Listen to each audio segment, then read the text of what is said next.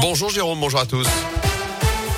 Et à la une de l'actu, une victoire et un record. Les Verts ont décroché hier leur sixième succès de la saison en Ligue 1. Victoire 1-0 face à 3, euh, face, À Metz. oui, face à Metz, oui. Mais c'est pas 3, grave. ce sera le prochain adversaire, Geoffroy Guichard. Mais je- j'anticipe un petit peu. Mais on peut, leur, 1-0 on peut leur mettre 3. face à Metz, donc grâce à un but de Denis Mwanga en début de deuxième période. Le tout devant plus de 35 000 spectateurs. Un record cette saison à Geoffroy Guichard. Ambiance exceptionnelle dans le chaudron. Après une fin de match tendue, les Verts n'ont pas lâché avec cette victoire donc ô combien importante pour Pascal Duprat. C'est un petit pas de plus vers le maintien. C'est 25 points, donc euh, à 25 points, on se maintient pas. Mais en fait, on en voit quelques signaux depuis quelques temps quand même. Donc, euh, il faut rester humble. Euh, Nous avons un match euh, délicat euh, dès vendredi à, Lille, le, le champion de France en titre. Et il faut qu'on reste dans cette dynamique-là.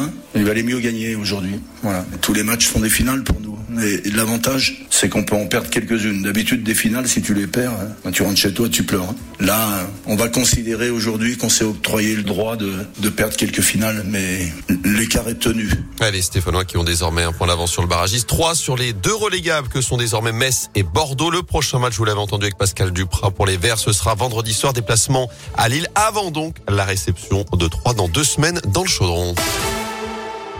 Dans l'actu également, pas mal de travaux à prévoir cette semaine. Des perturbations sur la 47 avec des travaux notamment dans le secteur de Givors, dans le secteur de Rive de Gilles, mais aussi de Saint-Chamond. À chaque fois en direction de saint La voie de droite sera neutralisée à chaque fois dans, en direction, dans le sens donc Lyon-Saint-Etienne, les journées de 9h à 16h. Et puis il y aura aussi des fermetures nocturnes à nouveau du côté de Firmini sur la RN 88. Les deux, les trois prochaines nuits de 20h30 à 5h30, ce sera en direction du Puy-en-Velay. Ensuite, du côté du Puy en direction de saint dans, entre l'échangeur 34 Firmini-Chazot et l'échangeur 31 Firmini-Fayol. Il y aura à chaque fois une déviation qui sera mise en place.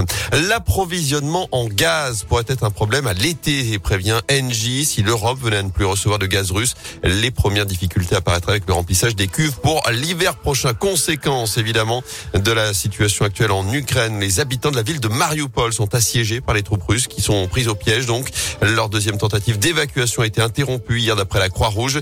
Les soldats russes qui se préparent à bombarder Odessa, le principal port ukrainien selon les autorités de Kiev. Ils se rapprochent aussi de la capitale mais doivent faire face à une résistance acharnée de la part des troupes ukrainiennes. Un million et demi de civils ont fui la zone des combats en dix jours. C'est l'exode le plus massif en si peu de temps depuis la Seconde Guerre mondiale. Hier, Emmanuel Macron a de nouveau pu s'entretenir au téléphone avec Vladimir Poutine.